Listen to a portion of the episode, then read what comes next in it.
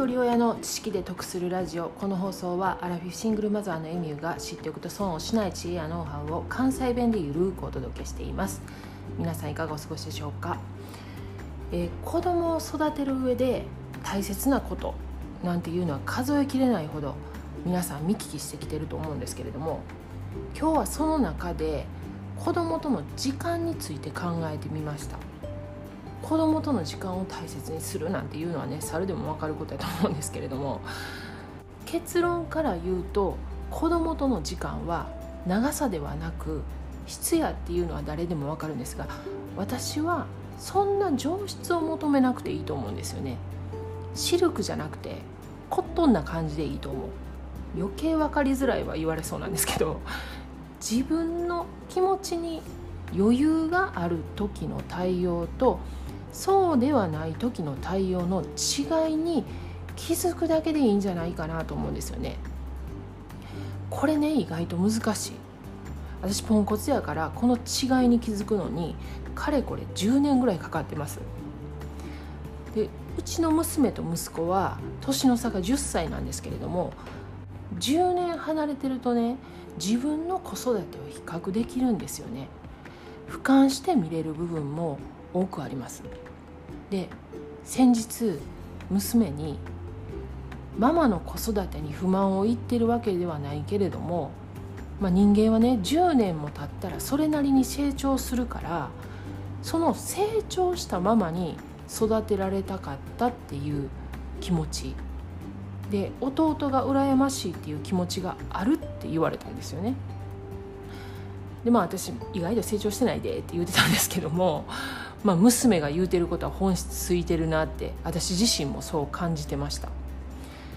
で娘の時はねこういう対応ができてなかったなっていうことがいっぱいある、まあ、ほんとちょっとしたことなんです。でもそれができるのは自分の気持ちに余裕がある時だけなんですよね。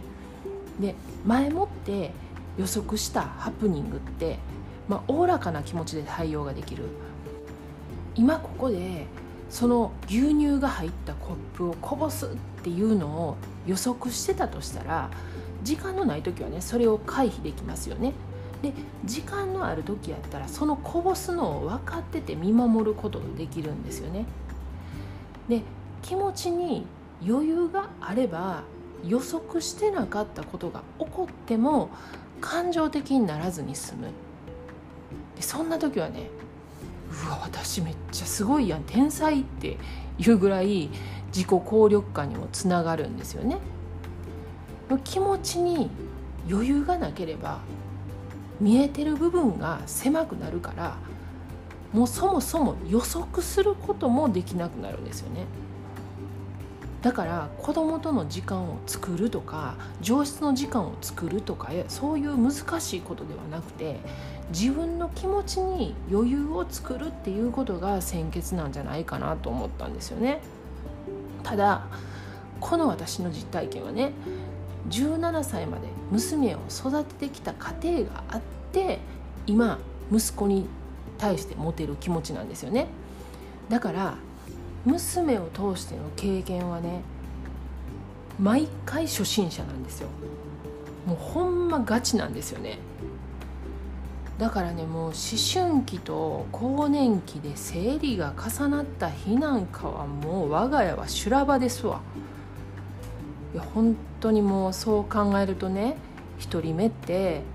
まあ親も余裕ないんですよね初めてのことばっかりでね。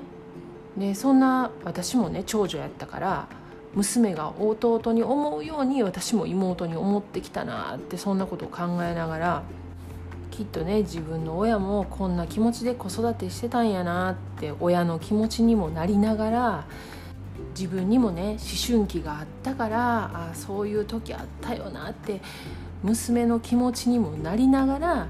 それでも親の立場で春期の子を育てるっていうのは初めてなんでね。もう分からんことだらけなんですよね。もうちょっとね自分の気持ちの余裕を作って思春期の娘にねおおらかな気持ちで対応できるようになりたいなと思っています。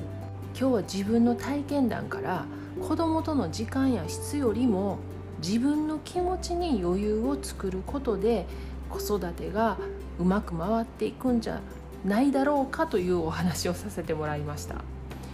え過去回136回で共感能力は自分の痛みを知ることからという配信をしています。ここではベビーマッサージとかタッチケアなどの話をしていますのでよかったら概要欄にリンク貼っておきます。合わせて聞いてみてください。では最後までお聴きいただきありがとうございました。今日も笑顔で。